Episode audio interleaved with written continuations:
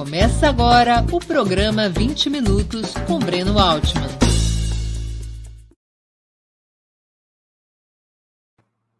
Bom dia. Hoje é 28 de janeiro de 2022. Está começando mais uma edição do programa 20 Minutos. Nosso entrevistado será o economista e professor Guido Mantega, ministro da Fazenda nos governos Lula e Dilma, ocupou essa função por oito anos, entre 2006 e 2004, depois de ter sido ministro do Planejamento e presidente do Banco Nacional do Desenvolvimento Econômico e Social, o BNDES. Antes de darmos início à entrevista, quero pedir um pouquinho de paciência a vocês e fazer um pedido muito especial. Opera Mundi é um projeto sustentado principalmente pelo apoio de seus assinantes e espectadores. Para sermos independentes do poder econômico, escolhemos ser dependentes de vocês, que leem nossas matérias e assistem nossos programas. Sua contribuição financeira é decisiva para nossa manutenção e desenvolvimento, ainda mais em um ano tão decisivo e difícil como 2022. Há quatro formas possíveis de contribuição. A primeira delas, você pode se tornar assinante solidário de Opera Mundi em nosso site, com uma contribuição mensal permanente. Basta acessar o endereço www.operamundi.com.br barra apoio. Vou repetir, www.operamundi.com.br barra apoio. Segunda forma de colaboração você pode se tornar membro pagante de nosso canal no YouTube. Basta clicar na opção Seja Membro em nossa página nessa plataforma e escolher um valor. Terceira forma de contribuição. Durante a transmissão de nossos vídeos, você pode contribuir com o Super Chat ou o Super Sticker. Se colaborar com o Super Chat nos programas ao vivo, sua pergunta será lida e respondida por nossos entrevistados. Quarta forma de colaboração. A qualquer momento, você poderá fazer um Pix para a conta de Opera Mundi, de qualquer valor que julgue adequado. Nossa chave nessa modalidade é apoie.operamundi.com.br. Vou repetir: apoie.operamundi.com.br. Nossa razão social é última instância editorial limitada. Além dessas quatro formas de colaboração, lembre-se sempre de dar like e compartilhar nossos programas, pois isso aumenta nossa audiência e engajamento, ampliando também nossa receita publicitária, tanto no site quanto no YouTube. Bom dia, professor Guido Mantega. Muito obrigado por aceitar nosso convite. Uma honra ter sua presença no 20 Minutos. Bom dia, Breno Altman. É um prazer meu estar nesse seu programa. Professor, o senhor assumiu o Ministério da Fazenda em 2006, depois da queda de Antônio Palocci, que era identificado com a continuidade da política econômica herdada dos governos de Fernando Henrique Cardoso. Seria possível dizer que, a partir da posse do senhor no comando da Fazenda, o governo Lula dá início a uma nova orientação para a economia, mais distante do neoliberalismo e mais próxima a uma variável desenvolvimentista? Bom, eu não diria que a, o primeiro governo Lula foi um governo neoliberal ele tinha elementos do neoliberalismo, mas se devia muito à situação frágil que nós encontramos a economia em 2003. Então, você teve que fazer um acordo com o Fundo Monetário, você teve que fazer uma política mais conservadora. O Brasil estava quebrado, estava refém dos credores e do Fundo Monetário. Nós estávamos quebrados. Se é, havia uma flutuação cambial muito forte, uma instabilidade muito forte. Ou seja, o Lula poderia ser derrubado. E nós sabemos que no Brasil não é muito difícil derrubar é, uma pessoa democraticamente eleita. Então, é, se fez uma política um pouco mais conservadora, mas ela já tinha ingredientes de uma política econômica diferente, ou seja, programas sociais que foram introduzidos, é, a política industrial foi sendo introduzida, a Petrobras é, com, é, com é, exigindo uma participação de produto nacional nas compras que ela fazia, então, mas era ainda tênue. A partir de 2006, quando entrei no governo, de fato há uma virada. O presidente Lula queria, é, ele não estava muito satisfeito com o desempenho que tinha havido até 2005. Nós poderíamos ter crescido muito mais. Havia um exagero de ortodoxia nesse período e aí nós começamos a preparar programas de investimento, né? E aprofundar a política industrial.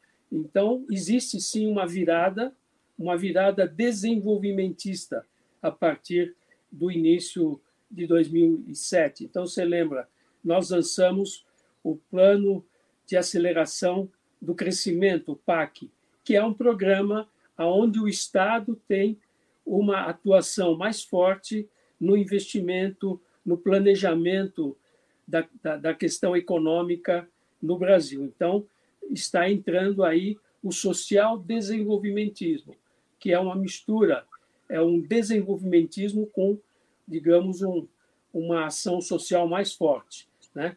E aí você passou a ter um crescimento. Seria... Como?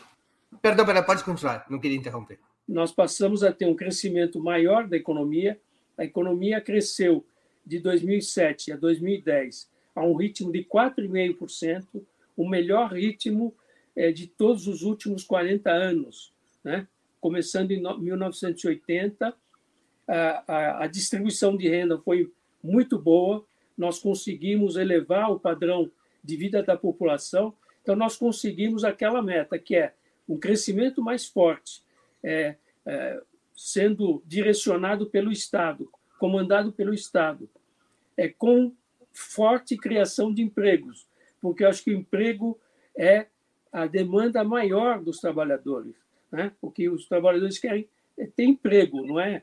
É ter esmola e tudo mais. Mais programas sociais altamente eficientes, como o Bolsa Família. Então, nós fechamos em 2010 com chave de ouro, com chave de ouro. E ainda enfrentamos uma crise muito séria em 2008, 2009, que derrubou muitos países e não derrubou o Brasil. Por quê? Porque nós fizemos essa política, o Estado desenvolvimentista atuando, né? estimulando a economia. Essa é a grande diferença nossa do neoliberalismo. O neoliberalismo acha que o mercado é que tem que comandar a economia, que ele vai regular a economia e tudo mais. Mas isso não é verdade, principalmente em momentos de crise. Momentos de crise, a economia se retrai, você não tem crédito. E nós fizemos o quê em 2009? Nós aumentamos o crédito graças aos bancos públicos, porque o setor privado não aumenta o crédito. Há uma atuação na área fiscal. Nós fizemos desonerações, demos estímulos para as empresas. O poder aquisitivo da população cresceu. Criamos um mercado de massas. O mercado não de massas do bexiga, né? que você gosta muito, mas de massa. É fora de São Paulo, Bexiga é um dos principais bairros italianos de São Paulo. Mas então é, se criou um grande mercado e atraiu investimentos externos, inclusive, que eram bem-vindos. É assim que se atrai é, investimentos, viu, doutor Paulo Guedes? Doutor Paulo Guedes não entende nada disso. Ele está tentando atrair investimento deprimindo a economia. Esse é o neoliberalismo, tá certo? Então, o, o, em 2010, a economia fechou com 7,5% de crescimento. Foi o maior crescimento desde os anos 80. Então, uhum. E o Lula saiu consagrado, tá certo? Então, e nós continuamos essa política no governo é, Dilma também, só que mais, com mais dificuldades à frente. Professor, qual é a diferença conceitual que o senhor faz entre nacional desenvolvimentismo, um termo muito em voga nos anos 50 e 60, e social desenvolvimentismo, que o senhor tem aplicado em várias oportunidades. Qual a diferença entre esses dois conceitos? O nacional desenvolvimentismo é uma doutrina que deve ser aplicada nos países emergentes, que ainda não se desenvolveram e que têm necessidade de implantar uma indústria, né, desenvolver tecnologia, se tornarem menos dependentes dos centros hegemônicos, tá certo? Então, o nacional desenvolvimentismo ele foi praticado, por exemplo, pela pela ditadura militar. Então, você viu que é, fora a parte negativa da ditadura, eles conseguiram um crescimento maior da economia, implantaram a indústria, porém foi à custa de arroxo salarial, desmonte do movimento sindical, enfraquecimento dos trabalhadores. Então, a riqueza aumentou para poucos. É, toda a riqueza que foi criada foi apropriada é, pelo, pelo capital, etc. Enquanto que a população, é, os salários é, eram arrochados, não cresciam. Quer dizer, se fez à custa dos trabalhadores.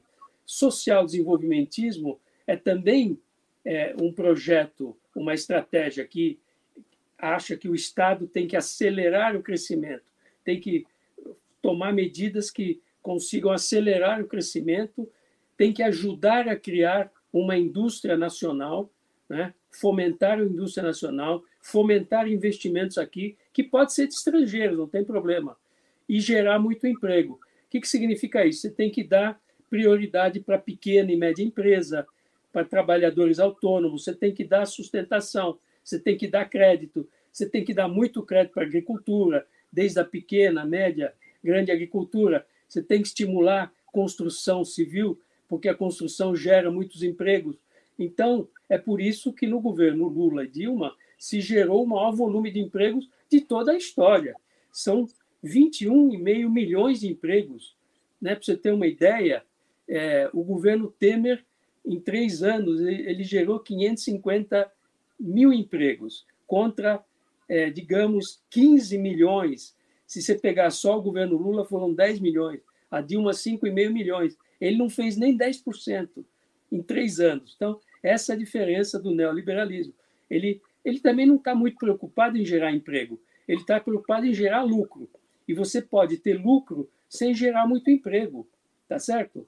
Então, por isso, então, o social desenvolvimentismo é justamente essa situação, é mais como se fosse a velha social-democracia europeia, o estado de bem-estar social, tá certo? Então, você tem que ter um Estado atuante, você tem que ter é, uma distribuição de renda e um, um, aumento do poder aquisitivo da população. E aí você cria uma sinergia, porque com um mercado grande como nós tivemos, e com crédito, porque houve bancarização dos pobres, os pobres tiveram acesso a crédito, não tinham, né?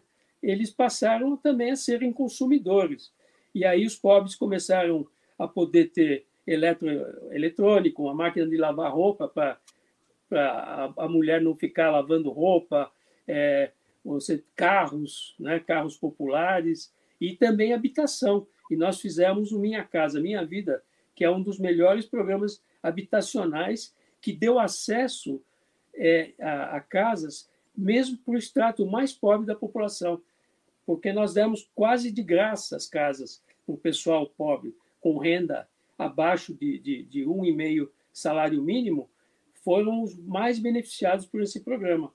Então, veja, eu acho que foi o único país que conseguiu é, diminuir a concentração de renda no mundo nesse período. Você sabe, nós vamos falar dos livros do, do Piketty, etc.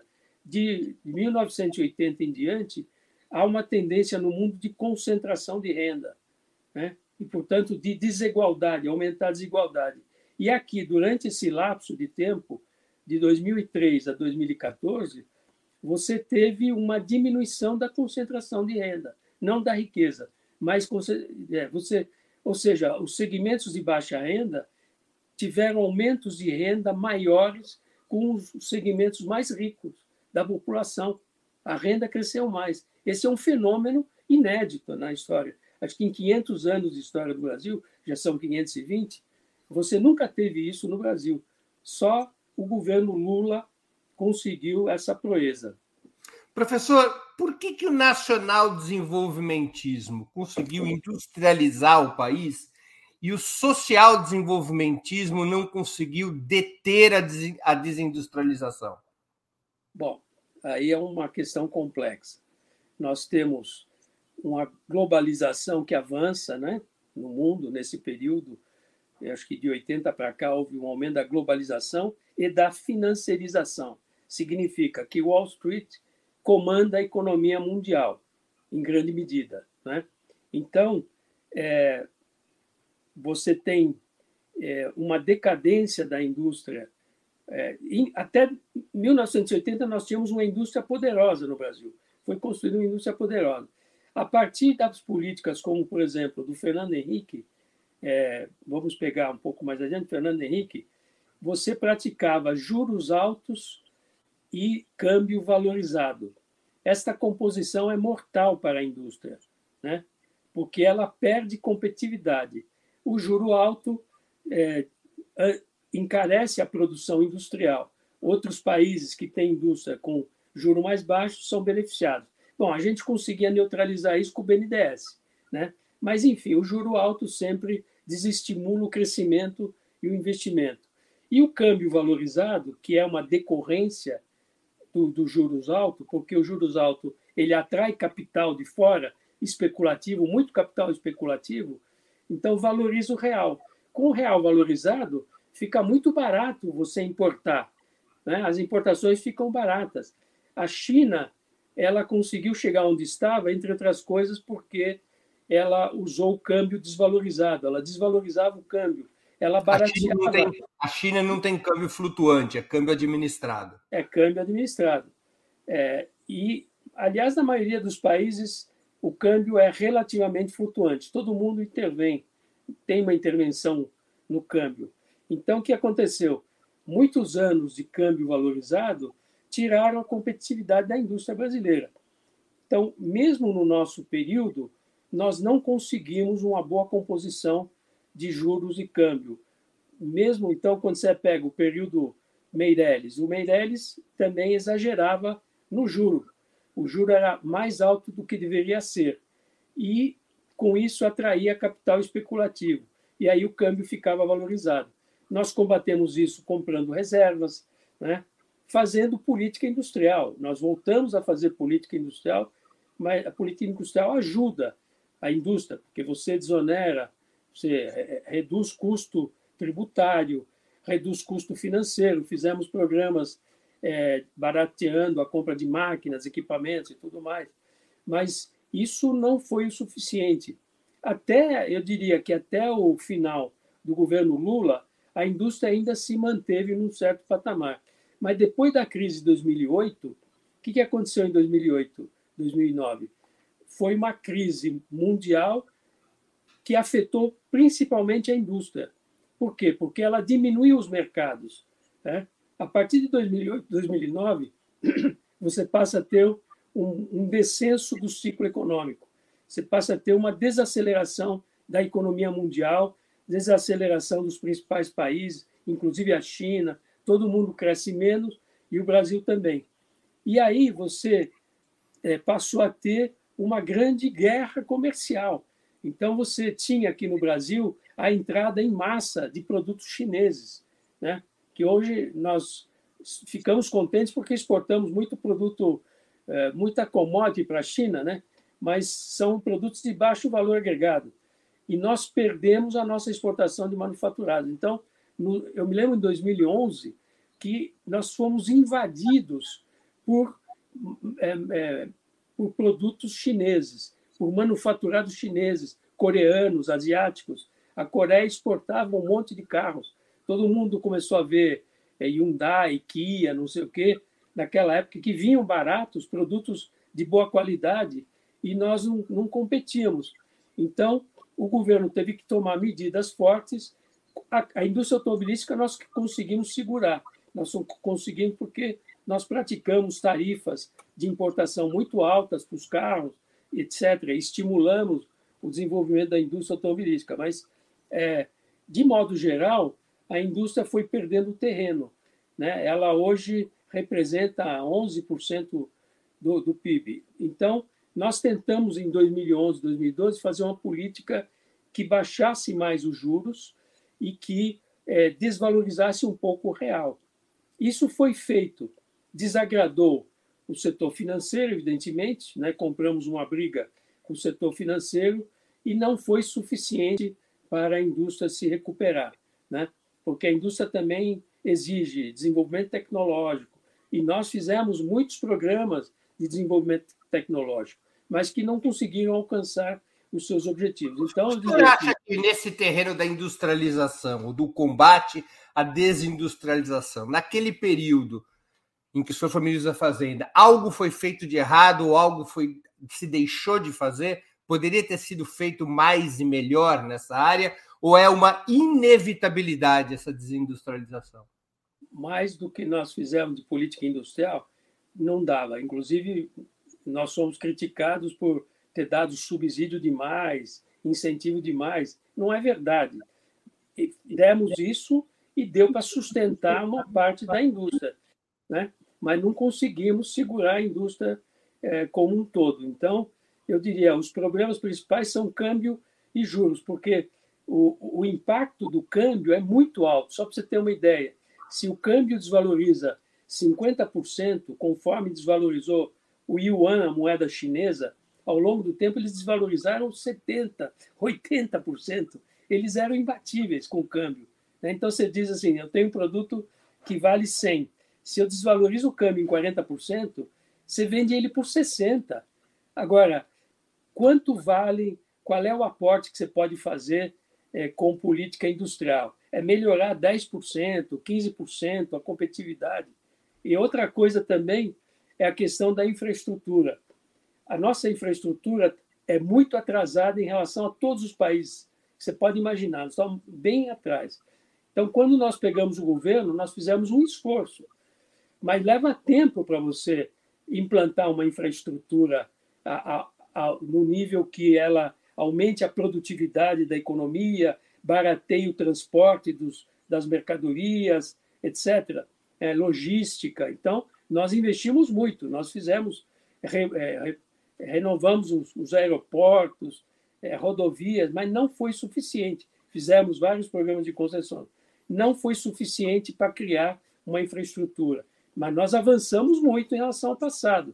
Quer dizer, o nível de investimento do Brasil, na época é, Lula e Dilma, é, chegou acima de 20% do PIB, coisa que não existia antes. Ficamos vários anos com esse nível. Aí chegou Temer e Bolsonaro e derrubaram esse investimento. Então, veja, se, então são dois problemas aí em relação à indústria.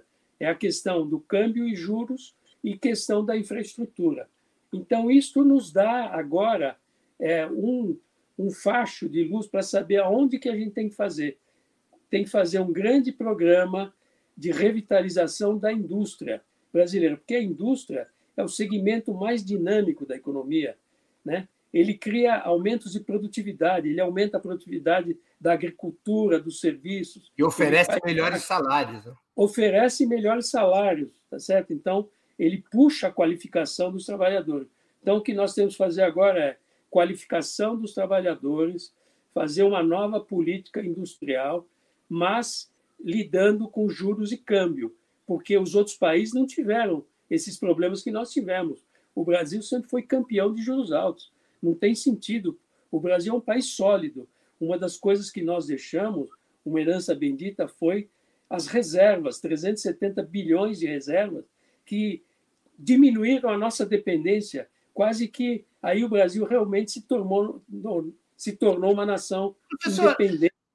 Não teria sido o caso, nesse momento em que o Brasil tinha liquidado seus, suas pendências com o FMI, atingiu uma reserva da altura de 377 bilhões de dólares, não teria sido o caso de abandonar o famoso tripé macroeconômico para aumentar a capacidade de investimento do Estado e poder ter um câmbio administrado como a China?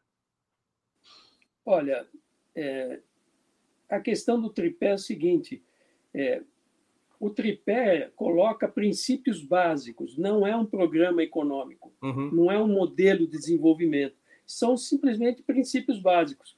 Eu acho que você trabalhar para manter um certo equilíbrio fiscal é, é, é positivo. É, é, é, você tem uma economia mais sadia.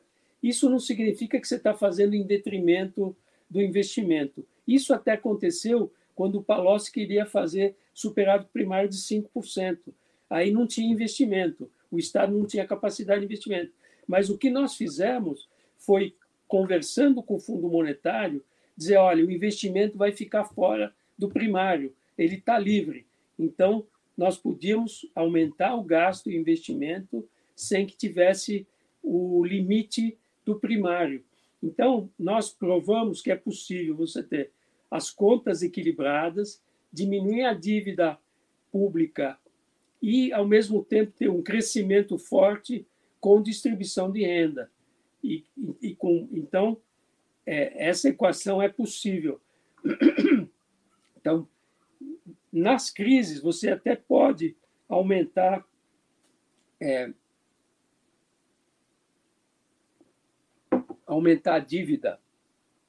A gente precisaria ter um, um regime fiscal anticíclico e não procíclico. Anticíclico quer dizer o seguinte: se você está crescendo e está com uma arrecadação boa, você pode fazer um primário e diminuir a dívida, e deve. Mas se você está com um crescimento fraco, enfrentando uma crise, você tem que diminuir o primário, porque você tem que aumentar a ação do Estado. É isso que a maioria dos países está fazendo hoje. Os Estados Unidos, a Europa inteirinha, a China, é, o Japão.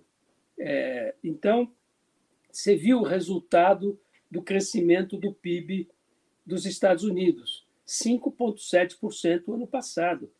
Os Estados Unidos nunca teve esse crescimento nos últimos 20 anos. É o maior crescimento. Por quê? Porque ele fez uma política desenvolvimentista. O Estado fez uma, uma intervenção dando auxílio aos segmentos de baixa renda. A família americana nunca esteve tão bem, né? e é, está aumentando o investimento, então estimulando o crescimento da economia. Ele se saiu muito bem da crise é, do, do Covid e vai crescer mais de 4% em 2022. O Brasil, o que, que fez? O Brasil é, teve até um momento em que fez uma política anticíclica, né? é, deu um, um, auxílio emergencial razoável e é, depois cortou o auxílio no ano seguinte. O que, que vai acontecer no Brasil? O Brasil vai ter o pior crescimento do mundo, um dos piores crescimentos do mundo em 2022. Voltou para o neoliberalismo. Hoje em dia, os países não estão praticando o neoliberalismo porque estão enfrentando essa crise, essa crise é, mundial do Covid tem que ser enfrentada dessa maneira. Eles aumentam um pouco a dívida no curto prazo, mas no médio prazo eles vão diminuir essa dívida. Porque quando os Estados Unidos cresce 5,7%, a arrecadação está crescendo. Ele melhora as contas públicas. A única, a melhor maneira e talvez a única correta de você aumentar, é, melhorar as contas públicas é aumentando a produção e aumentando o emprego. Veja só, hoje nós estamos com um déficit da Previdência de 280 bilhões. Em 2014, o último ano do meu, do meu mandato, da minha gestão, o, o déficit da Previdência era 60 bilhões, 0,9% do PIB. E por que aconteceu isto? Porque nós estávamos em pleno emprego. Então, a despesa da Previdência sempre sobe em todos os países, mas a receita, por um período, cresceu mais do que a despesa. Então, nós diminuímos o déficit. É assim que você conserta a Previdência. Não adianta fazer essa, essas reformas que só que põem a conta é, em cima dos trabalhadores se você não consegue aumentar a arrecadação. O problema está na arrecadação. É claro, porque a despesa da Previdência não tem jeito, ela sempre vai aumentar. Especialmente quando a população envelhece. Exatamente. Então, é isso, esse é o que eu estou falando de estratégia. Né? Estratégia. Então, o, o, nós estamos no caminho errado aqui no Brasil, né? Quer dizer, o Brasil vai ser o pior, daqui a pouco vai ser o pior país do mundo. E o que nós observamos é o seguinte: a desigualdade, é, digamos, se mantém nos Estados Unidos, pode até cair um pouco, mas aqui no Brasil saiu um relatório da CEPAL, acho que foi ontem, mostrando o seguinte: pobreza e desigualdade em alta na América Latina. Claro, a pobreza deve estar diminuindo nos Estados Unidos por causa de todo esse crescimento, pleno emprego, auxílio do governo. E aqui no Brasil, o pior dos mundos. Nós estamos aumentando a pobreza, tem fome de novo na, na população. Então, isto é o resultado da estratégia econômica desse governo. Professor, durante os primeiros 20 anos é, de sua existência, nos anos 80 e 90, o PT tinha como núcleo programático as chamadas reformas estruturais, cuja lógica era fortalecer o Estado, enfraquecer os monopólios capitalistas, tributar os ricos, estatizar o capital financeiro e acabar com o latifúndio. Essas medidas, segundo aquela, os documentos daquela época, seriam fundamentais para a distribuição de renda e riqueza, a conquista da soberania nacional e a construção de um novo caminho de desenvolvimento. Tais reformas eram apresentadas nas resoluções petistas, inclusive como a via brasileira para a transição ao socialismo. Esse programa caducou, ficou inviável ou ao assumir o governo não havia força política para implementá-lo? É, você já deu a resposta. Naquela época, é, nós tínhamos sonhos, né? E a gente não olhava muito a correlação de forças, né? Então, quando você assume o poder, você percebe que com quantos paus se faz uma canoa. Faz tempo que não se falava, não falava desse é, essa brincadeira, mas é, você é, percebe que nós estamos numa sociedade predominantemente conservadora. Quando o PT ganhou a eleição em 2002, o PT fez o 90 deputados, se não me engano, em 513 o PMDB fez mais deputados do que o PT naquela época. Então, o PT não tinha nem 20%, não tinha 20% da, da Câmara. Com, sem, com 20% da Câmara, você não faz nada. Você não consegue aprovar nada. Você está na mão é, da, dos conservadores. Então, você teve que fazer alianças mais ao centro para poder governar, porque não adianta ganhar a eleição e não governar. Né? O, se você não conseguir reunir forças políticas em torno de um projeto é, que seja vencedor, você não governa, você acaba sendo mandado embora. Então foi isso que o Lula fez. O Lula cansou de ter 30% dos votos, lembra? Ele chegou a falar isso: olha, cansei de ter 30% dos votos e não ganhar a eleição. Eu quero ganhar a eleição para governar esse país. Então você tem que diminuir as suas pretensões. Não é? Você vai, vai na direção que você quer. A direção é melhorar a vida dos trabalhadores brasileiros, dos pobres brasileiros. Esse é o grande objetivo. Então, eu diria que, é, mesmo que todos aqueles projetos não foram implementados, mas você implementou parte dos projetos e atingiu os objetivos que eram buscados. Né? Então, mesmo numa sociedade predominantemente conservadora, com uma estrutura política difícil, porque o Brasil tem muitos partidos, tem um fracionamento político grande. Então, para você conseguir uma maioria, é, é muito difícil. Você tem que fazer concessões, né?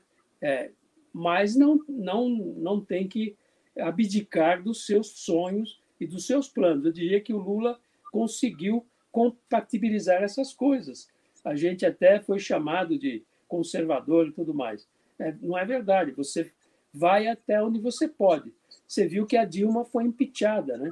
Correlação de forças.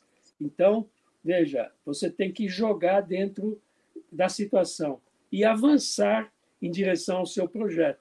Então, acho que a situação agrária melhorou muito para a população. Eu acho que as desigualdades regionais diminuíram, que era um projeto importante.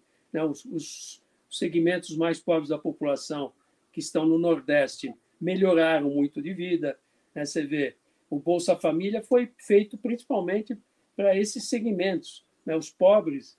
Então, os pobres melhoraram de vida. Então, é, veja, isso implicou em concessões, em alianças com aliados que muitas vezes é, deixaram a desejar e tudo mais.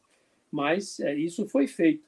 E eu quero dizer o seguinte, que agora nós estamos numa situação política mais complicada do que em 2002 e 2003. O PT não vai ter uma bancada tão grande quanto tinha na época.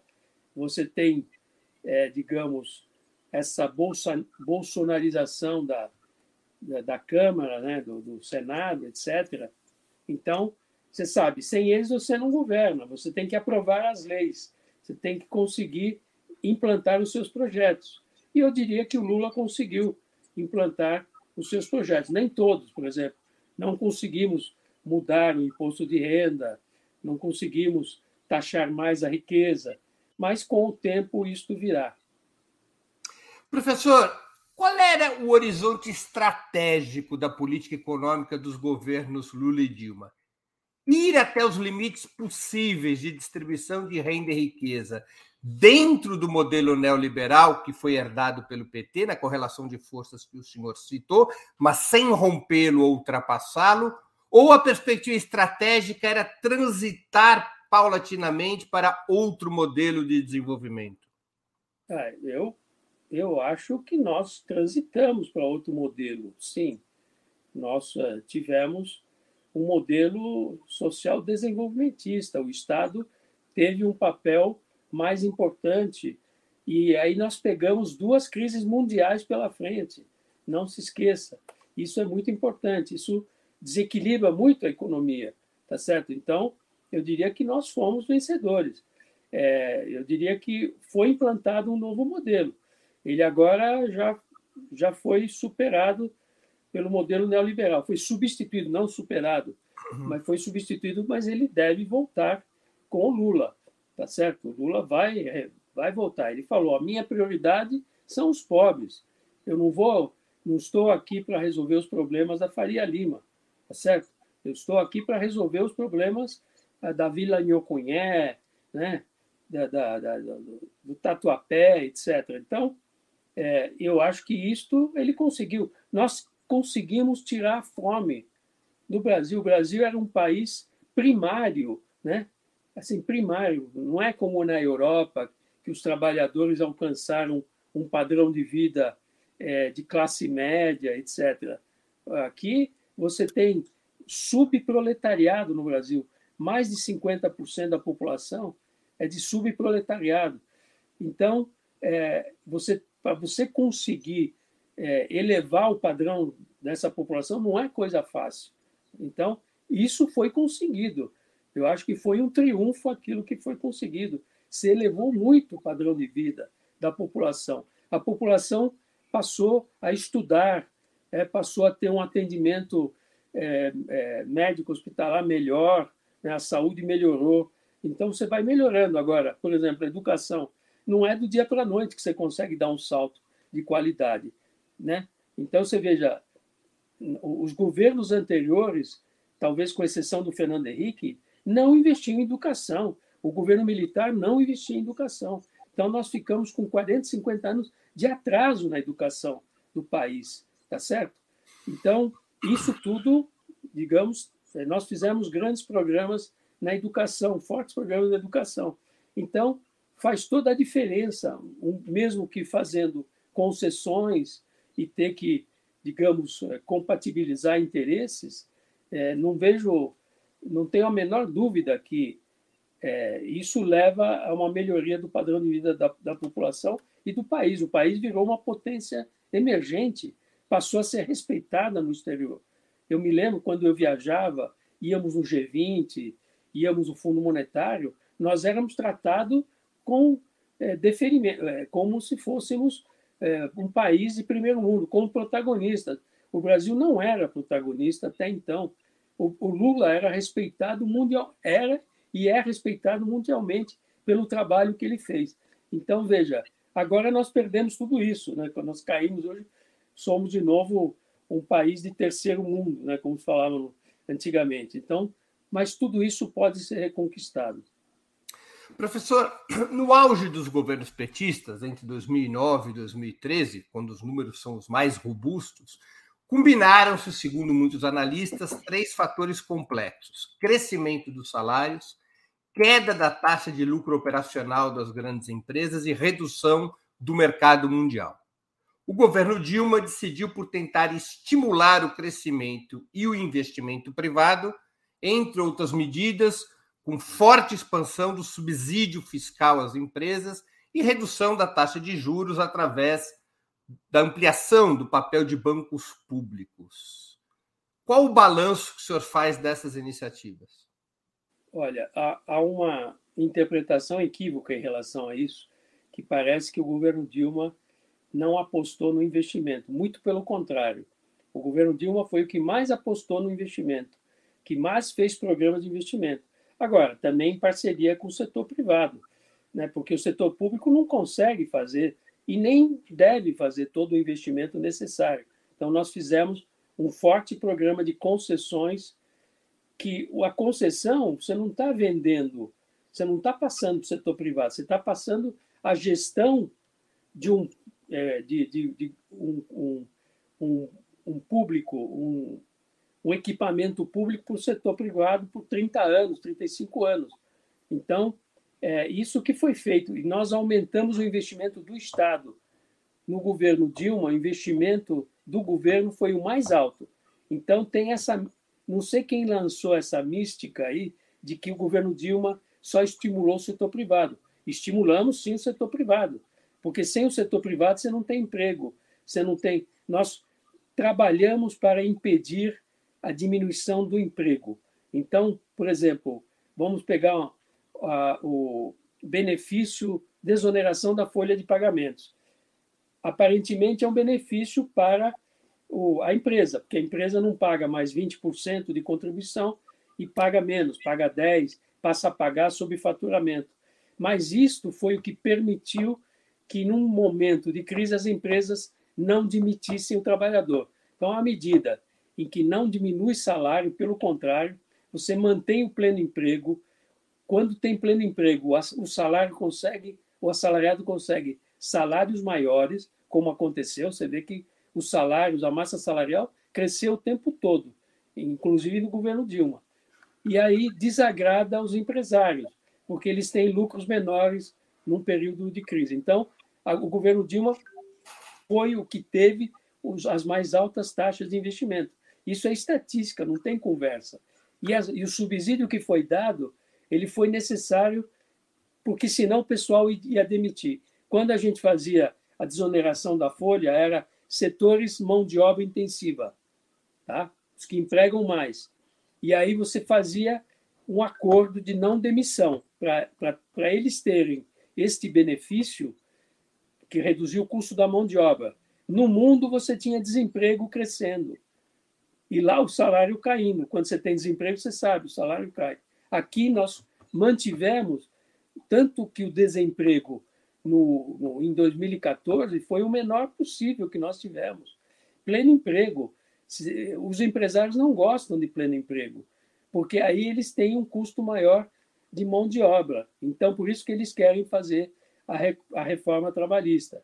Tá certo? Então, veja, o governo Dilma, nesse ponto, ele foi muito eficiente e, e fez mais política industrial do que os governos anteriores. Nós fizemos, em 2011, lançamos o Brasil Maior, Programa Brasil Maior, né, que fazia exonerações, dava mais crédito, dava incentivos. E fizemos, mantivemos o Programa de Sustentação do Investimento, que é um programa que barateava a compra de máquinas, equipamentos. Acho que foi o maior programa que já fizemos, que foi o que nos tirou da crise de 2009. O BNDES recebeu empréstimo do Tesouro 450 bilhões de reais em quatro, cinco anos, e o Tesouro, aí o, o BNDES emprestava para compra de máquinas, equipamentos, bens de capital, tratores, colheitadeiras e tudo mais. E aí os empresários compraram com juro barato e de longo prazo. Esse é um subsídio. Valeu a pena? Valeu, porque você teve um investimento maior, um crescimento maior do PIB, você ganhou e você teve mais é, pagamentos, o aumento da receita da Previdência. Mas, Isso... mas a, partir, a partir de 2013, professor, não, de Sim. 2012, estou vendo aqui, há uma queda da taxa de investimento privado, né? Não. Não. Houve em 2012 foi um ano, é assim, estourou a crise do euro em 2011. Então, 2012, no mundo, foi um ano ruim. Caiu o comércio internacional. Aí caiu um pouco o investimento. Mas de 12 para 13, voltou todo o investimento. Tanto eu, eu, eu digo, foi o maior nível de investimento. Em 2013, a taxa de investimento sobre PIB foi 21%. Sim, mas a taxa privada ela cai em 12, 13, 14, né? Não, não cai, não. Não cai, não. É, foi o maior investimento em infraestrutura, o investimento em infraestrutura crescendo do setor público e do setor privado, os dois juntos. Uhum. Eu tô, estou terminando um texto que vai trazer todas essas informações. Há muita desinformação nisso. Uhum. Né? Eu não sei quem lança essas mistificações. Né? Então, digamos, o que houve ali é o seguinte: nós mexemos com os interesses do setor financeiro nacional, porque nós baixamos taxa de juros, é, nós mexemos com o setor financeiro internacional, porque nós, baixamos, nós desvalorizamos o real, deixamos o real se desvalorizar e comemos o, o, o lucro deles. É, é isso o aumento dos salários. Hein? pelo aumento dos salários. Bom, aí teve diminuição da atividade econômica no mundo, então isso afetou. Hum. Diminuição da atividade. Queda da renda financeira pela baixa dos juros e aumento é, dos salários. Des, é, é, desvalorização das commodities, queda do preço das commodities. Então, também diminuiu o faturamento dos empresários. E aumento do custo salarial, também desagradou os empresários. De fato, houve uma queda do lucro dos empresários uhum. de 2009 até é, 2015.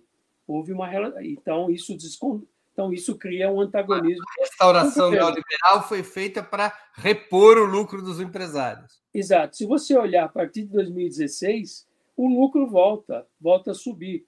Mesmo com crise aqui, o PIB não crescendo, mas o lucro subiu. Então... Professor, eu tenho algumas perguntas de espectadores nossos. Primeiro, eu vou começar com o Giovanni, que contribuiu com o Superchat.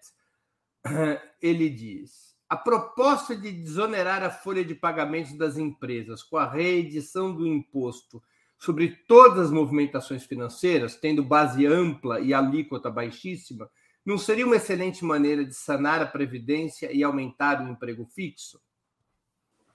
Olha, eu, eu não gosto desse tributo sobre movimentações financeiras. Né? É, e não é o melhor tributo. O que nós fizemos foi diminuir o tributo na folha de pagamentos e aumentar o tributo sobre o valor agregado. Acho que o melhor, os melhores tributos são sobre o valor agregado e não esse imposto sobre movimentações financeiras, que já tivemos até 2007 quando a oposição fez o favor de tirá-lo de nós. Nós estamos, estávamos indo muito bem, a oposição votou contra a renovação da CPMF. Né? Então, nós perdemos ali quase 1% de arrecadação. Mas, mesmo assim, o governo foi bem. Então, eu, eu não acho que seja. Eu acho que o Brasil precisa de uma reforma tributária, porque a nossa estrutura tributária é ineficiente, ela é é regressiva né? e, e pune os, traba os trabalhadores. Quem paga a maior parte da carga são os trabalhadores, porque eles compram, quando compram produtos e tudo mais. Nós tentamos fazer, mas é difícil, porque mexe com todos os interesses de todos os grupos econômicos. Então, a gente não conseguiu. Mas quem sabe o Lula consiga fazer essa reforma, melhorando a estrutura tributária. O André Vinhal pergunta, professor, também contribuiu com o Superchat, eu agradeço ao André. Seria possível reutilizar o Banco de Desenvolvimento, acho que ele está se referindo ao BNDES, num futuro governo, evitando erros do passado? Olha, é, não só seria necessário, como é fundamental, porque hoje você vê, você tem um investimento baixo, entre outras coisas, porque você não tem financiamento a baixo custo, que era o que o BNDES fazia. Eu não sei quais erros. Houve muita fofoca, muita acusação falsa em relação ao BNDES. Até hoje não se provou nada. O BNDES é um dos fatores importantes para o desenvolvimento do país desde a década de 50, desde o Juscelino Kubitschek. O BNDES é, ele consegue compensar esse excesso de juros que existe na economia brasileira. Eu acho que não teria havido industrialização no Brasil sem o BNDES, porque o, o, o, o país cobra juros altíssimos. Não vale a pena para ninguém investir com esses juros altos. É melhor fazer uma aplicação financeira, você ganha mais. Mas aí o BNDES dava, emprestava com a taxa de juros de longo prazo, que sempre era uma taxa menor. Era uma taxa parecida com a taxa dos nossos concorrentes, porque a empresa brasileira não pode competir com empresas que recebem financiamento a baixo custo. O, o consumidor brasileiro ele teria muito mais capacidade de consumo se os juros fossem mais baixos. A única medida que você não precisaria do BNDES é se os juros brasileiros estivessem num patamar semelhante aos juros dos outros países. Aí você não precisa de BNDES. Mas enquanto você tiver essa deficiência, falta de financiamento de longo prazo, porque os bancos preferem emprestar no curto prazo e têm lucros mais fáceis e rápidos, você precisa do BNDES. O BNDES foi desmontado. O que está sendo feito é um crime. O BNDES tinha uma carteira de 110 bilhões de ações de empresas que ele apoiou no passado. O BNDES só dá lucro. O BNDES, no nosso governo, ele deu um lucro tremendo. Ele teve uma inadimplência baixíssima. Ele financiou todos os setores econômicos. É mentira que existia é, favoritismo. É claro, as, empresas, as grandes empresas foram financiadas, mas todas tiveram acesso ao BNDES. Eu diria que 90% de todas as empresas brasileiras de médio e grande porte tiveram financiamento do BNDES, todas. Não teve, não tinha discriminação. Esse programa PSI era para todas as empresas e todos os setores, 450 bilhões. E tem gente que diz: ah, o empresário pegava o dinheiro e ia investir no setor financeiro. Mas como? Ele tinha que comprar a máquina. Você só libera o crédito para ele comprar uma máquina. Como que ele desviou para fazer, fazer investimento é, especulativo? Quer dizer, isso não procede. Então, o BNDES está sendo, é, digamos, é, dilapidado. Ele já vendeu 50, 50 bilhões das ações num período de baixa de ações o ano passado, ou seja, vendeu baratíssimo, perdeu é, lucro que ele poderia ter se tivesse vendido com as ações em alta, tá certo? Ações todas é, todas rentáveis. E agora ele vai vender as outras 50 bilhões que ele tem. Então, eles estão tirando as fontes de financiamento, que o BNDES até pode, periodicamente, vender umas ações, mas para aumentar o crédito e não para transferir o lucro para o Tesouro, para o governo, para ele diminuir essa, essa dívida grande que eles têm. Então, eu acho que o BNDES deve ser revitalizado, ele, ele trabalha com transparência. Os empréstimos dele, você pode olhar na internet, no, no site do BNDES, está tudo explicado, taxa de juros, quem tomou empréstimo, é transparente, é mentira que era uma caixa preta. Aliás, o, o, o, o presidente Bolsonaro, ele mesmo falou depois de ter uma auditoria, várias auditorias no BNDES que nunca descobriram nada, a última auditoria feita nesse governo por uma empresa americana que chegou à conclusão que não houve nenhuma irregularidade. Ela analisou empréstimo por empréstimo que tinha sido denunciado. Ela declara: não teve nenhuma irregularidade. E o BNDES nunca teve tanto lucro quanto na nossa, nas nossas gestões. Então, o BNDES tem que ser revitalizado, os bancos públicos têm que voltar a ter um papel importante. Agora, nós queremos que o setor privado aumente o financiamento de longo prazo, nós procuramos dar condições, nós criamos uma letra é, específica para os bancos privados captarem.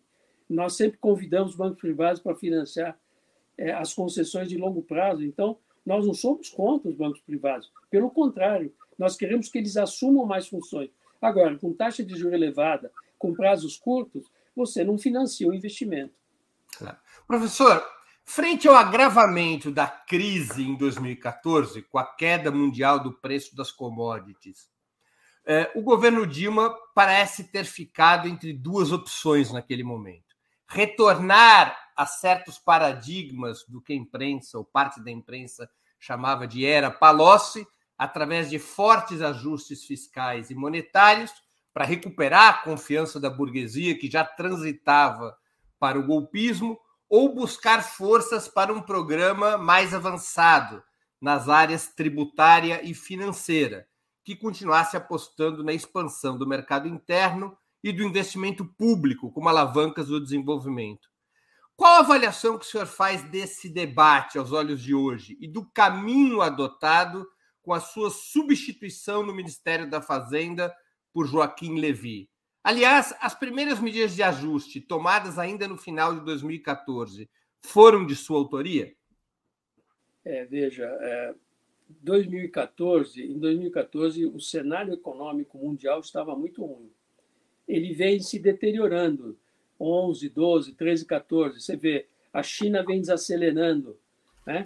E você teve uma. Em 2014, despencam o preço do petróleo, por exemplo, começou a cair fortemente, então afeta a Petrobras. Em 2015, chegou a 25 dólares o barril, saiu de 90 para 25 dólares. O valor da Petrobras cai um terço e dá prejuízo para a Petrobras. Então, você teve é, também em 2013 o Banco Central Americano ele desmonta aquele programa de estímulo financeiro e, portanto, ele cria uma conturbação internacional. O Brasil, o, o Banco Central sobe os juros em 13 para 14, então ele desestimula a atividade econômica, né? Ele faz com que é, e nós tivemos uma seca forte que baixa o PIB. Uma seca muito forte, tão forte quanto essa que ocorreu aqui, e que subiu as tarifas de, de energia. Além disso, você tinha uma crise política em curso. Né? O, o PT caminhava para a sua quarta eleição. Ah, os conservadores, a oposição, não queria isso de jeito nenhum. Então, se articulou uma conspiração internacional que juntava desde empresários americanos que financiavam aqui a internet e ações né, contra o governo, tentando desestabilizar o governo. Você teve é, medidas do governo Dilma, por exemplo, em 2012, é, nós baixamos a tarifa da, é, da, da, do setor elétrico e não foi muito boa essa medida que nós tomamos, porque é, descontentou, fez baixar o preço das ações da, da, da Eletrobras, descontentou os aplicadores, investidores americanos. A gente não subia o preço do petróleo, do, do, da gasolina e do diesel tanto quanto os acionistas da Petrobras gostariam. Então havia pontos de divergência entre o setor financeiro e o governo Dilma. E foi se criando uma conspiração. Em 2013 tivemos toda aquela movimentação que acabou virando contra o governo. E até lá, se você lembra, Dilma tinha uma alta, uma alta hum. avaliação popular. Ela era muito bem-vinda, porque a parte, a parte social ela continuou melhorando, ela continuou a trajetória do governo do Lula só melhorando, tá certo? Mas eh, na, na esfera política nós tínhamos é, um aumento da oposição, né? Então, veio a eleição, em 14 ela conseguiu ganhar, porque ela tinha popularidade, mas os opositores ficaram loucos da vida, eles queriam derrubá-la, queriam derrubar esse governo ali. Então, aí começa uma conspiração à la Trump, né? o, o, o Aécio Neves é, tenta puxar o tapete, desqualifica a eleição, então começa uma grande articulação para derrubar a Dilma. A Dilma, acho que é, não teve não foi muito feliz na articulação com a nossa base aliada, ela foi se afastando da nossa base aliada, né? perdendo força na, na, na Câmara dos Deputados, né? então brigou ali com o presidente da Câmara dos Deputados, foi contra a eleição dele, se enfraqueceu, e, por fim, quando começou um novo governo, ela deu um cavalo de pau na política econômica. Ela deu um cavalo de pau na política econômica, ela virou neoliberal, pelo menos na maioria das medidas que foram tomadas. Colocou um neoliberal de carteirinha. É, é o, o, retrato da escola de Chicago dos anos dos anos 80. Hoje em dia tem muito pouco Chicago Boy no mundo mas eu acho que o, o Joaquim Levy era uma remanescência. Hoje em dia, o neoliberalismo está em declínio no mundo. Agora, né? qual a razão na sua. Então, deixa, deixa eu completar. Aí cometeram muitos erros de política econômica. O governo cometeu erros. É, subiu preço, deixou os preços subirem, liberou preços, porque achava que nós controlávamos os preços, que eu controlava os preços, tal. Não era verdade. Mas é claro que os preços administrados não cresciam acima de todos os outros preços. Puseram os preços administrados na lua. Aí criaram uma inflação. A inflação corrói o poder aquisitivo da população. Aumentaram tributos. Fizeram um monte de besteira. Aumentaram o, o, o, o juro subiu. E quando o juro sobe, é mortal. O juro ficou em 14 e tantos por cento. O juro, na minha época, era 7%. Então, isso desestimula o crescimento. E, e, e todo mundo perde, tá certo? Então, foi digamos, um, um tiro no pé. Mas o mais importante que eu quero te dizer, e que tem uma contribuição muito grande para a crise de 2005, é a chamada Operação Lava Jato. A Operação Lava Jato ela paralisou a, a maior empresa, a maior investidora do país, que era a Petrobras. A Petrobras era, naquela época, responsável por 10% de todo o investimento brasileiro. 10%, dos 20%, 2% era da Petrobras. E é, com a operação, nós, veja, nós já tínhamos demitido esses diretores corruptos, né? Esses diretores não estavam mais lá na Petrobras, então você não precisava paralisar a Petrobras. Então você tinha é, indas da Polícia Federal todo dia, é, aterror, aterrorizaram os funcionários, a diretoria, os dire... É, foram acusadas várias empresas que trabalhavam com a Petrobras, a Petrobras deixou de pagar as, a conta né, é, das construtoras e tudo mais. E, finalmente, destruiu o setor de construção no Brasil. Ele foi literalmente liquidado. Empresas importantes. O que tinha que fazer? Tinha que é, pegar os corruptos, pôr na cadeia, é, não é? tirá-los das empresas, mas preservar as empresas e os empregos que lá estavam. Ela, é, a Lava Jato desestruturou a, a, a, cadeia de gás e petróleo, que era uma das maiores. É, muitas empresas faliram e tudo mais. Então, tem até estudo de quanto nós perdemos de investimento. O investimento fez assim, caiu como se fosse uma montanha russa. O investimento caiu, despencou de 20% para 15% em dois anos. Então, a Lava Jato tem uma grande responsabilidade, as arbitrariedades que foram cometidas e tudo mais.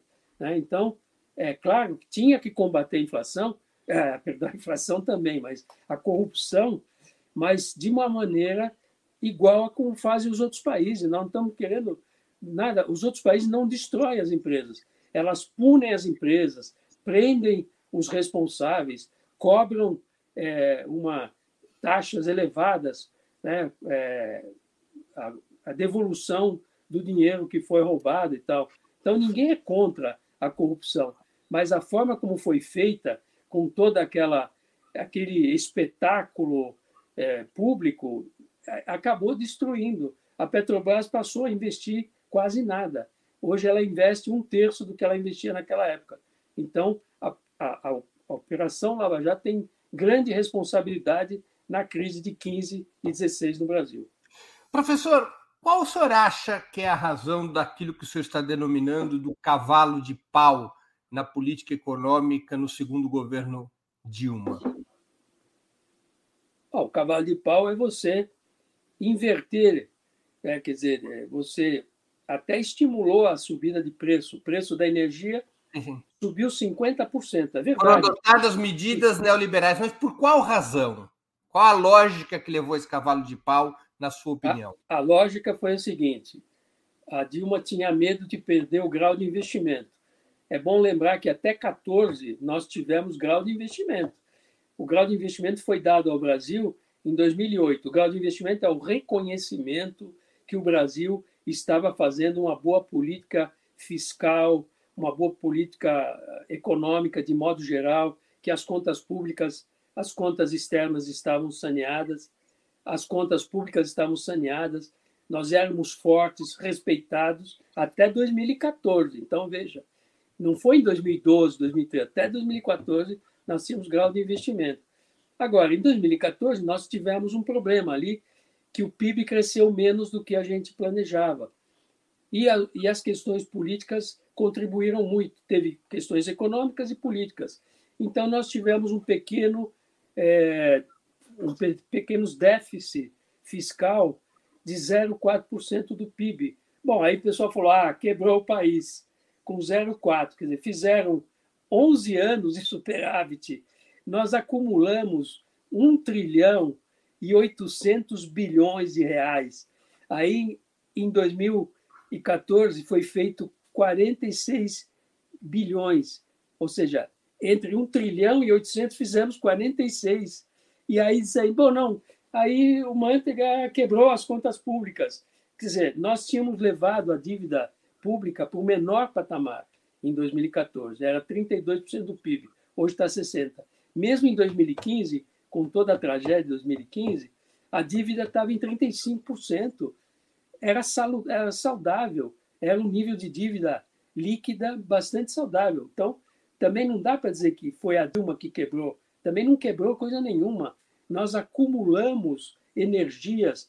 A Dilma deixou 780 bilhões de reservas, tá certo? Então a dívida baixa, 780 bilhões de reserva.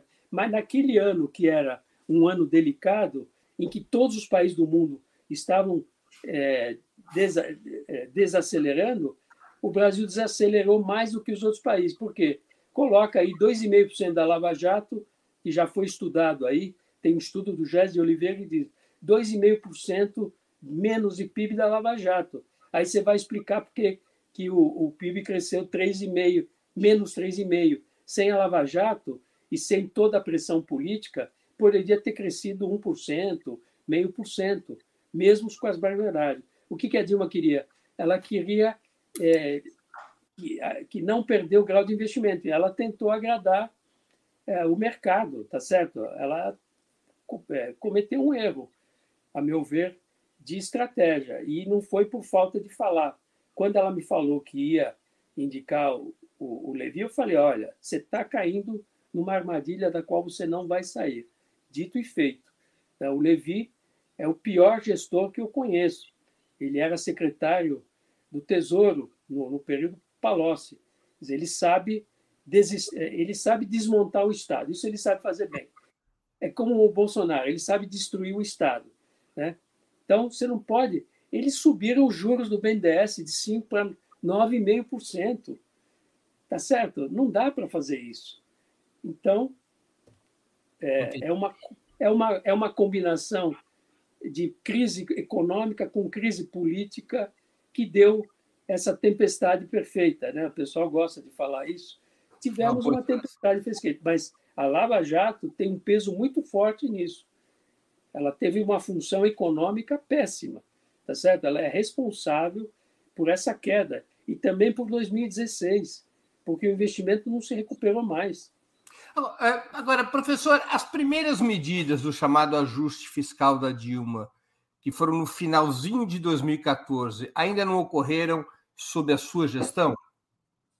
Olha, em, do, em setembro de 2014, a Dilma falou que iria renovar a equipe econômica, ia mudar muito no governo dela, e, portanto, ela me desmoralizou. Né? Até não foi muito elegante da parte dela, porque eu trabalhei com ela todos esses anos, enfim, mas e aí ela já estava conversando com o Levi. Então, a partir de 2000, de, de, de setembro, outubro, eu já não tinha o poder de ministro da Fazenda. Eu até que sair, ela não deixou. Eu falei, não, então eu vou sair. Falei, não, você tem que fechar as contas de 2014. Né? Então, o Levi já estava ali, já estava trabalhando, ele estava trabalhando ele com o Nelson Barbosa, eh, planejando o que eles iam fazer para o futuro, para o ano de 2015. Nós sugerimos alguns ajustes, sim. É, eu, eu deixei uma lista de ajustes. Você tem que fazer ajustes. Todo final de governo, início do novo governo, você tem que fazer alguns ajustes. Em 2011, nós fizemos ajustes na economia, porque a economia sempre caminha para desequilíbrios. Então, por exemplo, o problema em 2011 era a inflação que vinha de 2010 e a gente tinha que controlar a inflação. Então, nós aumentamos o primário em 2011, tá certo? Para não permitir a inflação subir e para desacelerar um pouco a economia que estava acelerada. Em 2014, você tinha que fazer alguns ajustes, sim. Ajuste de despesa, é normal que se faça. Mas ela não fez um ajuste, ela fez, deu uma trombada, uhum. quer dizer, na política econômica, tá certo? É, que ela, ela desajustou câmbio e juros. Ela deu um, é, com a subida dos juros e as outras medidas, porque eu acho que o, o Levi ele liberou o câmbio, ele é aquele, aquele princípio neoliberal, os câmbios os preços estão fora do lugar, eles foram manuseados pelo governo. Então, você libera os preços para eles irem onde eles querem. Ele acenou o mercado que ele deix, deixaria desvalorizar o real. E aí, todos os apostadores, você sabe como é que é. O real foi para 3,8, o câmbio foi para 3,8. De 2,6 que nós deixamos, foi para 3,8 em um ano. Isso desequilibra qualquer economia. É um choque cambial nós tivemos um choque cambial. O governo podia ter feito como nós fazíamos. Nós controlávamos o câmbio, não deixávamos o câmbio. O Banco Central tem 300, tinha 370 bilhões de reserva, era para usar a reserva. Como ele usava? Com o swap, a atuação no mercado derivativo, que é onde se forma o preço do dólar. Então, com swap, nós fizemos isso e deu tudo certo. Então, o governo deixou ocorrer essa desvalorização cambial. Então, com o câmbio nesse patamar, o juro a 14%, o país só podia quebrar, né? Então, não vou dizer que a responsabilidade seja deles. Pelo contrário, eu quero dizer assim: fatores externos têm mais de 60% de responsabilidade nesse Mais a Lava Jato. Aí você coloca a Lava Jato, é 60% fatores externos, né? queda do da, do, da, da, demanda das exportações brasileiras, queda das commodities, desaceleração e tudo mais. Aí você colo, coloca também a seca. A seca tem uns 10, 15% de, de, de responsabilidade. E eu diria que o erro de política econômica tem uns 15, 20% de responsabilidade. Ah, não, tem a Lava Jato, que tem uns 20% de responsabilidade, e o restante é a responsabilidade da gestão mal feita, e que dá uns 20%. É, ela não é responsável pela crise, mas foi teve uma contribuição, uma modesta contribuição de 15, 20%, para sermos justos. E isso está quantificado. Tem vários economistas que já quantificaram isso.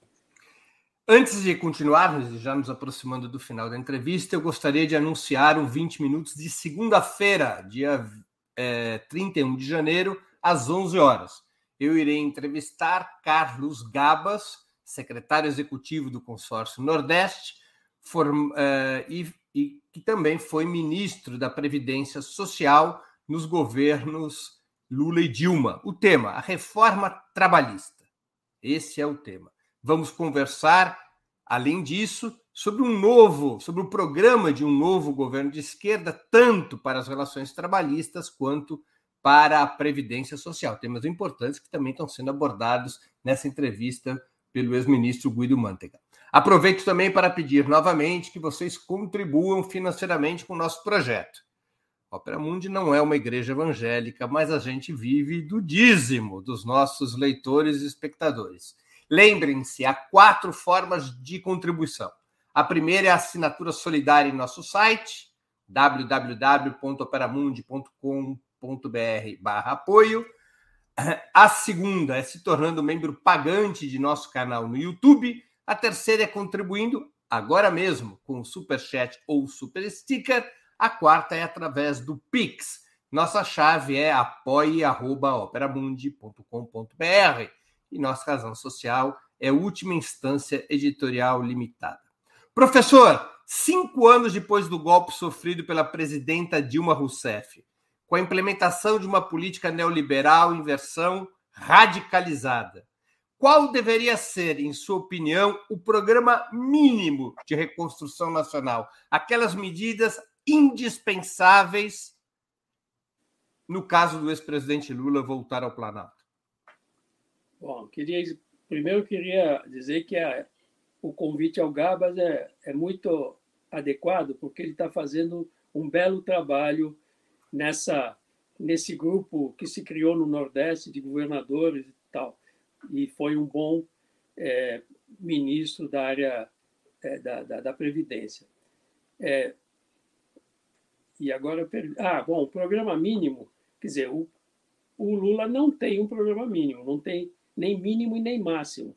Ele não está pensando num programa. Né? Ele pensa nos problemas que estão colocados né, e como equacioná-los. Então, o problema, a prioridade máxima é atacar a questão da fome, da pobreza, né, da degradação da, da família brasileira, da situação econômica da família brasileira. Então, certamente ele vai fazer uma abordagem prioritária, uma que, é uma questão emergencial e pode ser tratada de diversas formas. Pode ser tratada como o, o, o Biden tratou, como os países europeus trataram. Ele fez um programa dessa natureza em 2003, né? Em 2003 ele começou com um programa para debelar a fome, né? Fome então, Zero a Fome Zero. Depois, e, e já fez o Bolsa Família, foi em 2003 que começou o Bolsa Família, que é melhor do que o Fome Zero. Então, essa é a obsessão do Lula, porque o Lula viveu tudo isso. Parece que é diferente. A gente fica olhando aqui as estatísticas, fala, ah, o sujeito não tem é, comida para dar para a família, né? tem gente passando fome. A gente olha as estatísticas. Outra coisa é ter vivido essa situação como ele viveu. Então, para ele, essa é a prioridade máxima. Então, o governo tem que entrar com uma atuação para enfrentar no curto prazo. Né? No médio prazo, ele tem que ter um programa que vai recuperar o crescimento do país e, fundamentalmente, o emprego, que é o mesmo assunto do primeiro tema. Né? Em parte, a população empobreceu porque está desempregada. Então, você tem que conseguir voltar a gerar empregos. Já é um pouco mais difícil, não consegue fazer no curtíssimo prazo. Então, você tem que fazer um programa de recuperação do crescimento e tudo mais. Nesse campo, um programa de investimentos é fundamental. É, o investimento é um dos dinamizadores da economia. Quanto a isso, ninguém questiona, nem neoliberais, nem ortodoxos, nem heterodoxos, todo mundo concorda. Só que quem tem que fazer isso é o Estado. Então, o que, o que vai mudar do Bolsonaro para o Lula é que não é mais é, Estado mínimo. O Estado mínimo não existe em lugar nenhum, nem nos Estados Unidos, que é o maior país liberal do mundo. O, o, o Biden acabou de anunciar uma política industrial para os Estados Unidos, porque eles estão perdendo terreno da China. E nós apanhamos muito da China. Aliás, eu vi uma estatística que a China passou o Brasil nas exportações de manufaturados para a Argentina. A Argentina era um grande mercado para nós, ainda é um grande mercado para nós, mas nós dominávamos as exportações e a China nos passou adiante. Então, nós temos que combater essa competição. Dizer, é, então, você tem que fazer um, um grande programa de industrialização, inovação tecnológica e investimento em infraestrutura. Isto é o ponto-chave para você voltar a crescer e gerar empregos que são necessários. Isso não se dá da noite para o dia, infelizmente. Né? Você vai demorar. Nós vamos digamos, nós não, o Lula vai pegar o governo em 2023 é, numa situação muito precária. Imagina o orçamento que o, o Bolsonaro vai nos deixar. Né? Eles vão caprichar nesse orçamento, sem ter para onde correr. Então, nós vamos contar com uma dificuldade, mas nós vamos ter que discutir uma, um novo regime fiscal. Né? Nós somos sempre favoráveis a ter uma âncora fiscal. A lei de responsabilidade fiscal é uma âncora fiscal que nós respeitamos, mas você vai ter que dar espaço para você ter uma atuação do Estado num período de emergência, num período de crise, de guerra. Professor, você defende a revogação do teto de gastos no novo governo Lula? Eu não sei se isso será possível, porque ele foi votado por maioria no Congresso. No mínimo, uma flexibilização do teto de gastos, tirando o investimento dos limites do teto de gastos. Eu acho que o teto de gastos é ruim, porque é uma camisa de força. Você tem que tirar essa camisa de força. Mas não é para é, passar para é, ser irresponsável. Não. Você tem que fazer isso, mas hoje você já tem uma âncora que é a lei de responsabilidade fiscal. Acho que você pode aperfeiçoar a lei de responsabilidade fiscal e torná-la anticíclica e não procíclica. Né? Você não pode ficar com o gasto de saúde e educação é, diminuindo, porque para pagar a, o aumento da previdência e dos gastos com funcionalismo, você vai ter que diminuir, a, pela lei do teto de gastos, tem que diminuir a verba da educação e saúde. Isso é um crime o aumento da taxa de juros, o orçamento ainda é pressionado pelo serviço da dívida. Bom, o serviço da dívida em 2021 vai ser, em 2022 vai ter estratosférico. Com esse juro que está aí, nós vamos pagar, quer dizer, o, o, o governo como um todo, né, o setor público como um todo vai pagar 700, 800 bilhões de juros. É metade do orçamento que nós temos disponível. Não, o, a receita líquida que fica com o governo federal, que tem a receita bruta, ele faz a transferência. A receita líquida deve ser em torno de 1 trilhão e 500, 1 trilhão e 600 no máximo. 800 é para pagar juros. 800 para pagar. Acabou. É 750 para Previdência, 330 bilhões para pagar a folha de pagamentos, 127 bilhões saúde e 107 bilhões de educação. Da onde eles vão tirar o dinheiro? Da área social. Esse teto de gastos foi feito para diminuir os gastos sociais e deixar espaço para pagar a conta de juros. Você vê que não tem teto de gastos para o serviço da dívida, só tem teto de gastos para os gastos primários. Então, veja, vai ser uma situação complicada, mas com, com a habilidade do Lula, vai precisar ter fazer maioria no Congresso, você vai ajustando essas regras, você vai modificando as regras do jeito que, que der. E aí você vai ter uma grande discussão pública. Eu acho que isso não é uma discussão é, feita num gabinete.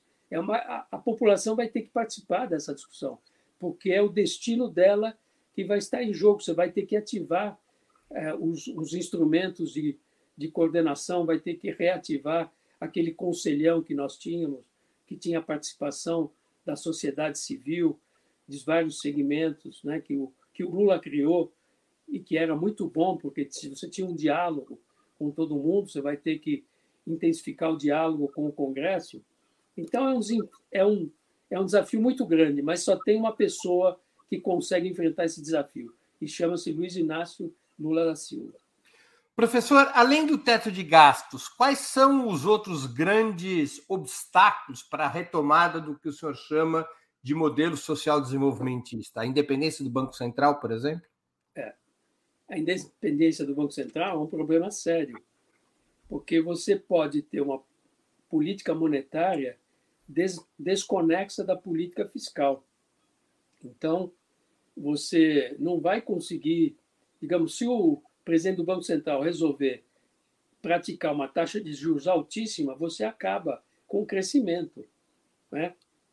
Então, é, você vai ter que negociar, você vai ter que conversar. Eu acredito que o presidente do Banco Central ele vai ter um diálogo com o novo governo, não é? e ele pode, digamos, vai ter uma discussão, inclusive, com o Congresso, de modo que não se cometam os exageros que já se cometeram no, passado, porque uma política monetária equivocada, ela liquida com o crescimento. Aí você vai ter de novo um juro muito alto e você vai ter um câmbio de novo valorizado. É a pior, é, é, é o que pior tem. É uma combinação mortal para a economia brasileira. Então, eu acredito que será um problema sim. Eu acho que, você veja, mesmo os países que têm independência do Banco Central, como os Estados Unidos, é, no ano de eleição do presidente, ele pode mudar o presidente do Banco Central. Quer dizer, o Biden podia ter mudado o Powell em outubro do ano passado e não o fez, porque o Powell vinha fazendo uma política monetária correta. Eu acho que eles fazem uma boa política monetária eles enfrentaram adequadamente a crise do Covid com, a, com, essa política monetária. Então, o senhor é favorável a ter um plano Lula com expansão monetária e expansão da dívida pública para esse momento de emergência do país? Um plano Lula proporcional à economia brasileira? Eu acho que não é necessário fazer uma expansão. Os Estados Unidos tiveram que fazer expansão monetária porque desde mil, de, de 2009 até agora, o Banco Central Americano colocou 9 trilhões de dólares na economia mundial, na economia americana e, por tabela, na, na economia mundial. Então, você imagina, ele teve que emitir, ele emitiu muito. E tudo bem. Agora, no Brasil, não precisa tudo isso. Nós temos caixa no Tesouro.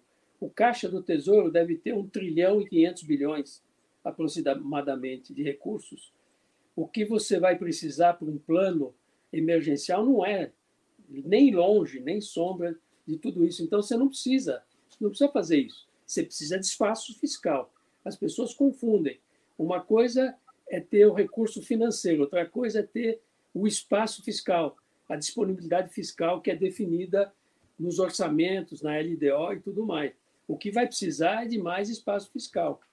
Então, é, o, o, Tesouro pode colocar mais títulos é, na, na, na, no mercado e, e, e arrecadar, arrecadar, recursos a partir disso. Então, eu não sou muito simpático à ideia é, de, de você monetizar a economia. Eu vejo alguns riscos nisso.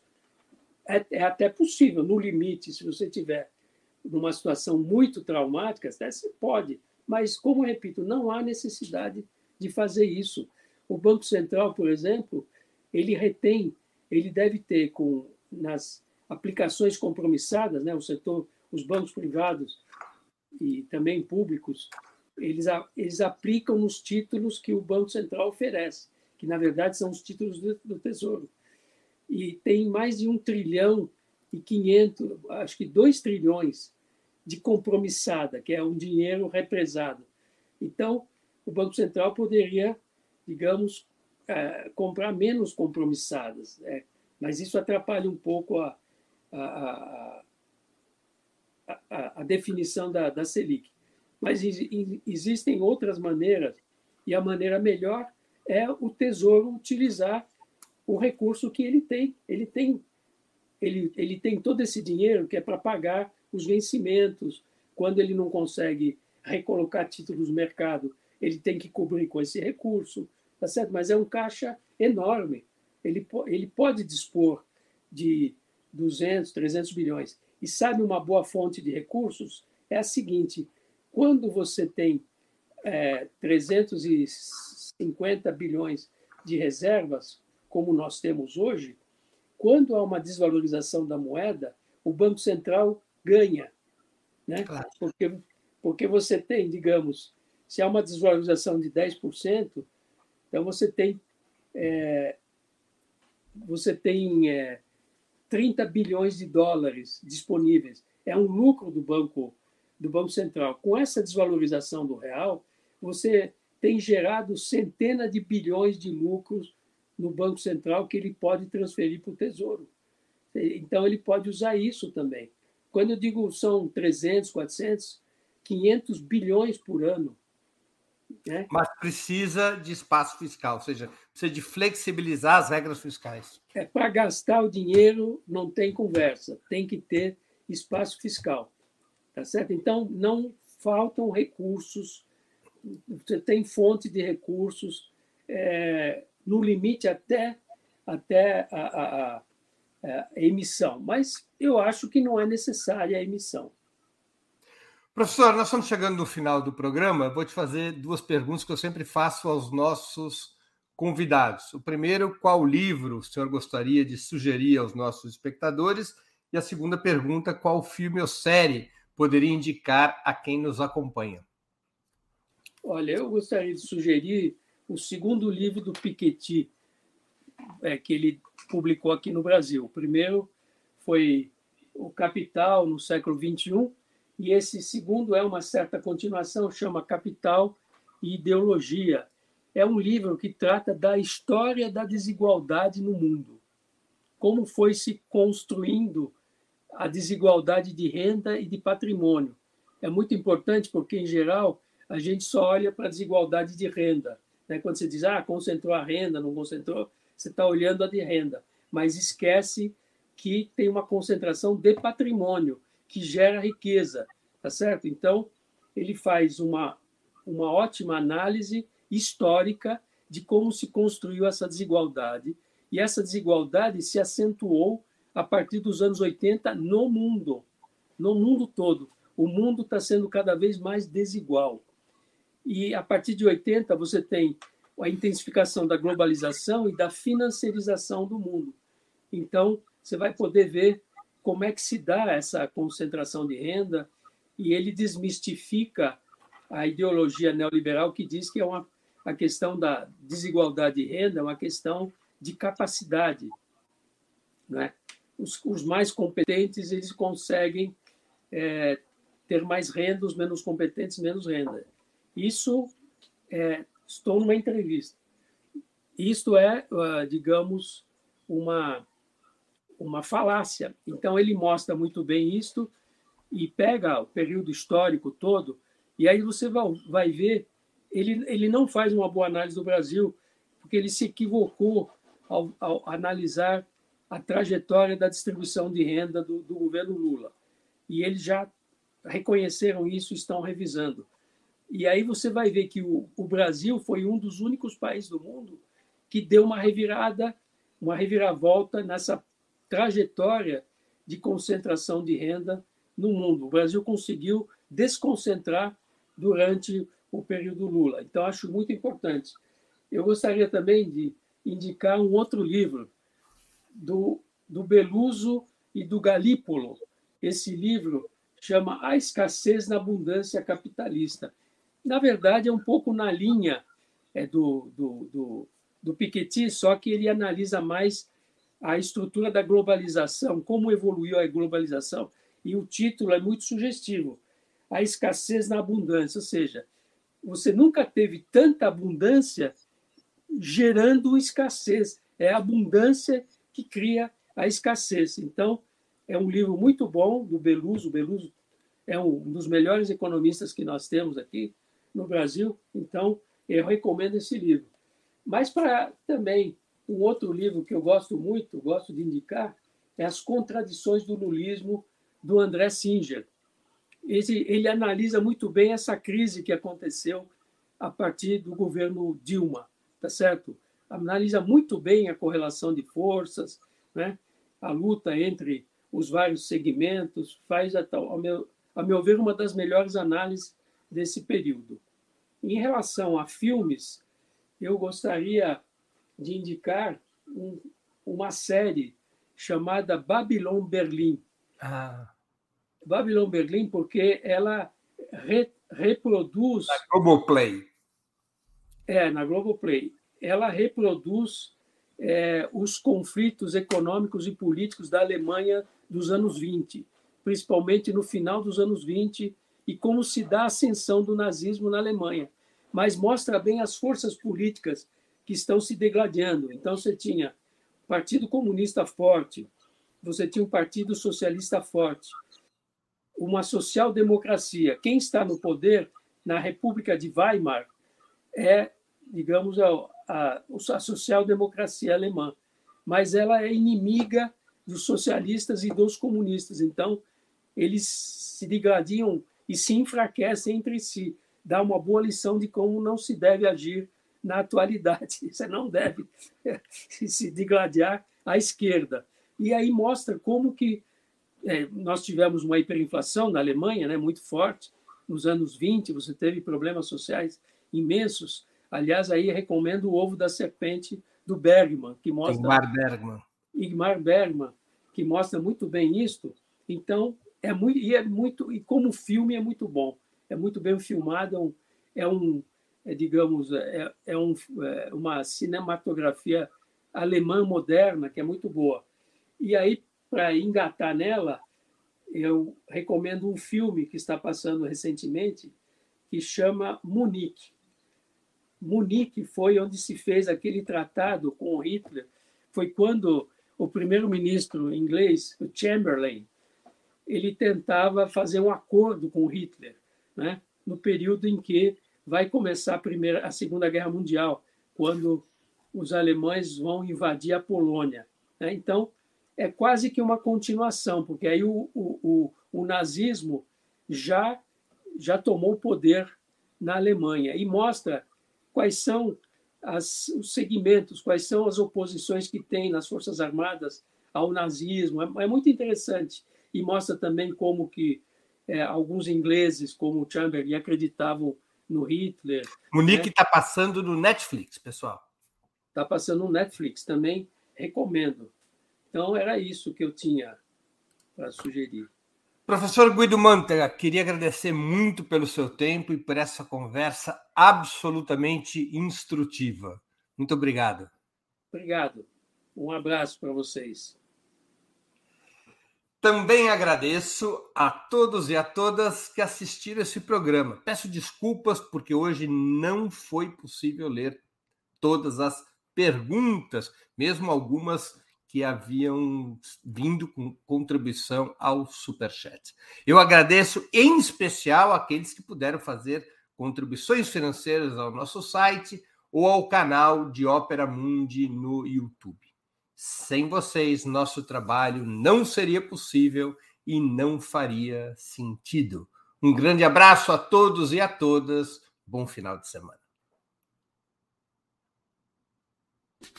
Para assistir novamente esse programa e a outras edições dos programas 20 Minutos, se inscreva no canal do Opera Mundi no YouTube. Curta e compartilhe nossos vídeos, deixe seus comentários. O jornalismo de Opera Mundi é mantido com o seu apoio. Faça uma assinatura solidária em www.operamundi.com.br. Com um pequeno valor mensal, você nos ajuda no desenvolvimento de um jornalismo independente e de qualidade. Obrigado pela audiência e até a próxima.